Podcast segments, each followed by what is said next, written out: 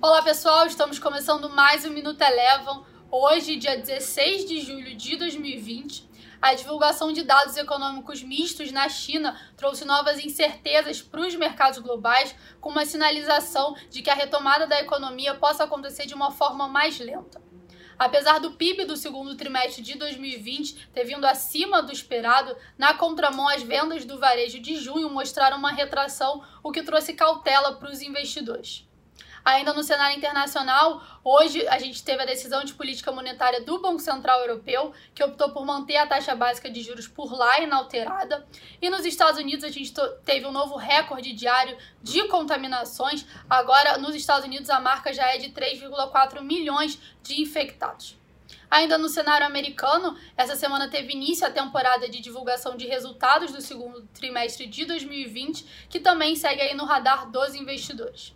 As bolsas americanas hoje tiveram um dia de baixa e o S&P 500 encerrou com queda de 0,34%.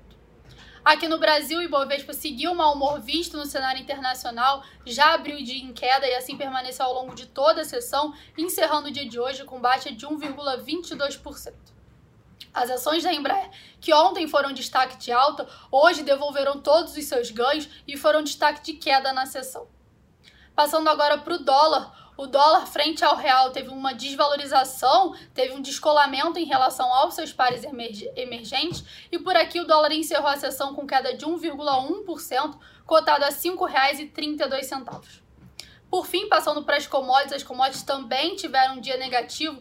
Minério de ferro teve uma queda hoje após nove pregões consecutivos de movimento de alta. E o petróleo também teve um dia negativo com a divulgação dos dados chineses, trazendo novas dúvidas sobre a demanda pela commodity. O Minuto Eleven de hoje fica por aqui. Se você quiser ter acesso a mais conteúdos como esse, inscreva-se em nosso site www.elevafinancial.com e siga a Eleven também nas redes sociais. Eu sou a Jéssica Feitosa e eu te espero no próximo Minuto Eleven.